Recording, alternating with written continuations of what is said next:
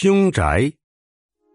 何大力潇洒的在租房合同上大笔一挥，名字签完后，这两室两厅暂时就是他的住处了。中介大哥长出了一口气，脸上露出一丝别样的笑意。不过大力没有在意，因为他推荐的房子确实不错，离公交站牌三百米。地铁站八百米，交通非常方便，而且房租还便宜，一个月才七百块。这可是两室两厅啊！这对于一个刚从大山上走出来的打工者来说，简直捡到了宝。何大力付了押金，中介大哥把钥匙给了他，他把钥匙攥在手心里，感觉一丝凉意。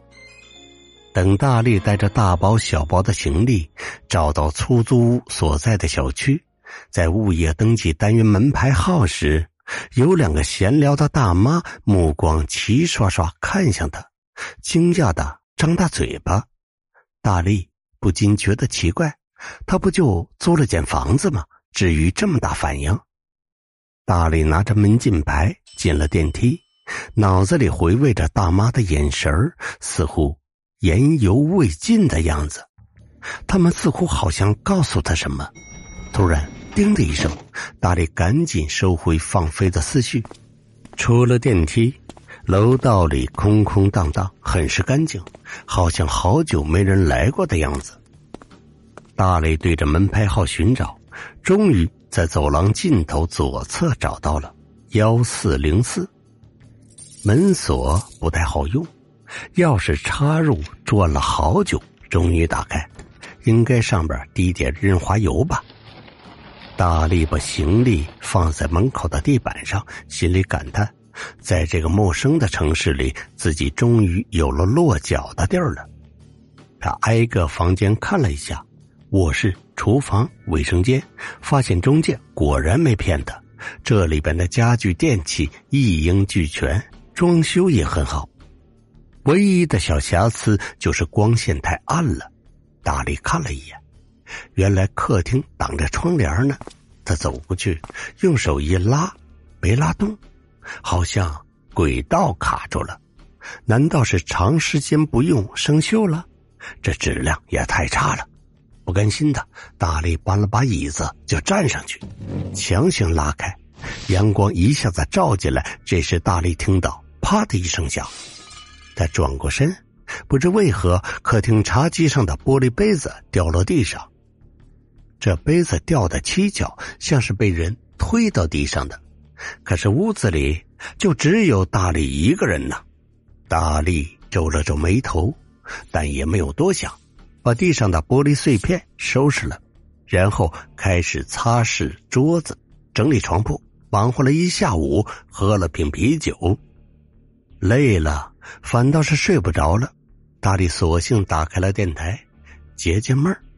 不知不觉的转到哪个频道，听到里边传来了一声刺啦声，然后紧接着就是沙哑的嗓音：“凶宅，顾名思义，就是死过人的宅子。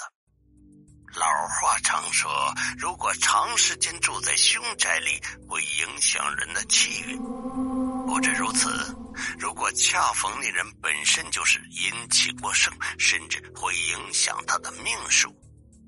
话说，有位姓李的年轻人，偏偏不信这个邪，对村头的那处阴森的大宅子感了兴趣。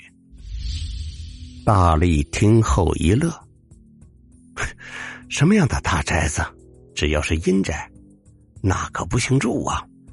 然后。他津津有味的听着，不过听着听着，慢慢的酒劲儿携着倦意上来，睡了过去。睡到后半夜，大力感觉到胃部一阵痉挛，迷迷糊糊的醒了。那瓶啤酒不会过期了吧？他看了一下表，十二点了。大力到卫生间吐了半天，总算好受些。他伸手开灯，等开灯，灯。灯似乎坏了，卫生间里黑乎乎的，恍惚间突然感觉右后颈部一阵阵发凉，就好像有人在身后喘着气。瞬间，酒意全无，汗毛竖了起来。听老辈人说，午夜十二点千万不要照镜子，而他现在就站在洗手盆前，越是说不能看，他就越好奇想看，掩耳盗铃的。大力闭上眼睛，只留到一点缝隙，悄悄的看了一眼镜子。然而，大力的额头上开始冒汗，那镜子上写着“赶紧离开”四个滴血的大字儿。透过镜子，大力发现阳台上窗帘不知何时又重新的拉上了，清冷的月光从缝隙透过来，在客厅的地板上映出斑斑驳驳的阴影。看起来阴森森的，大力感到不对劲儿，胃也不再翻腾了，忙跑回屋子，用被子把头蒙住，可现在却怎么也睡不着，心里一直敲着边鼓。好不容易熬到了天亮，大力下楼来到小区门口的早餐店，他要了一碗豆腐脑，两根油条，找了个空位坐了下去。这个过程。大力听到邻桌几个老人的谈话。听说幺四零四那个凶宅租出去了。嗨，可不是嘛！昨天刚搬进来的，我看呐是外地来打工的。估计呀，那个中介没说实话。嗯。大力一听这话，瞬间明白了中介大哥如释重负的深意。大力很生气，坐上公交车就来到中介公司。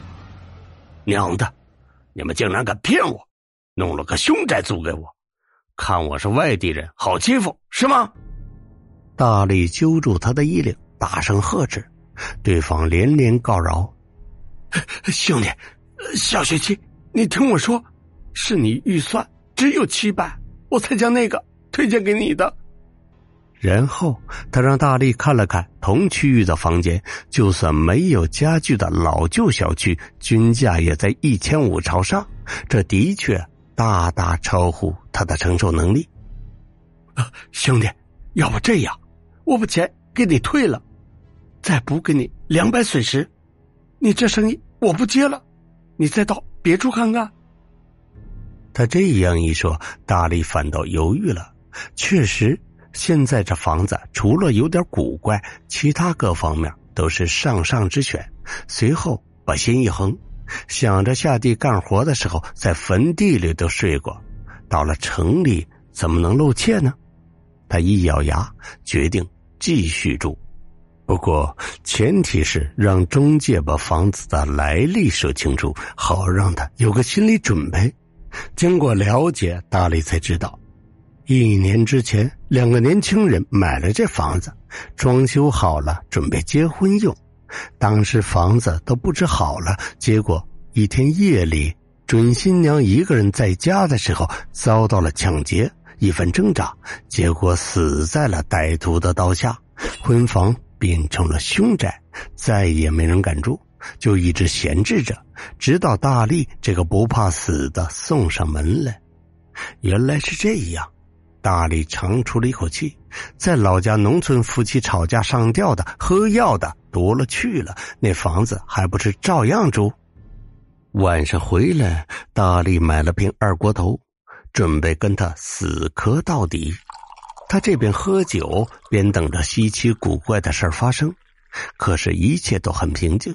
喝醉了，睡着后还做了个梦，梦里有个身穿婚纱的女孩抽泣着请求他离开这里。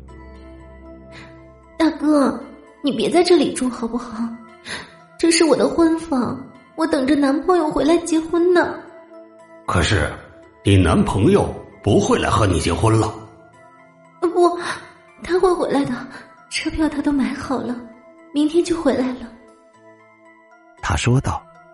小脸上洋溢着幸福的微笑，看着他，大力的眼睛湿了。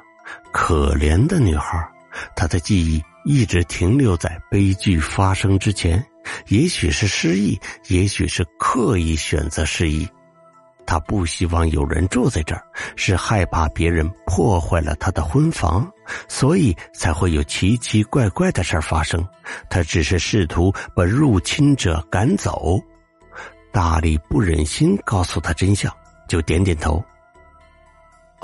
你放心，我明天就离开。大力第二天带着他所有的行李离开了，走之前把一切物品归置原位。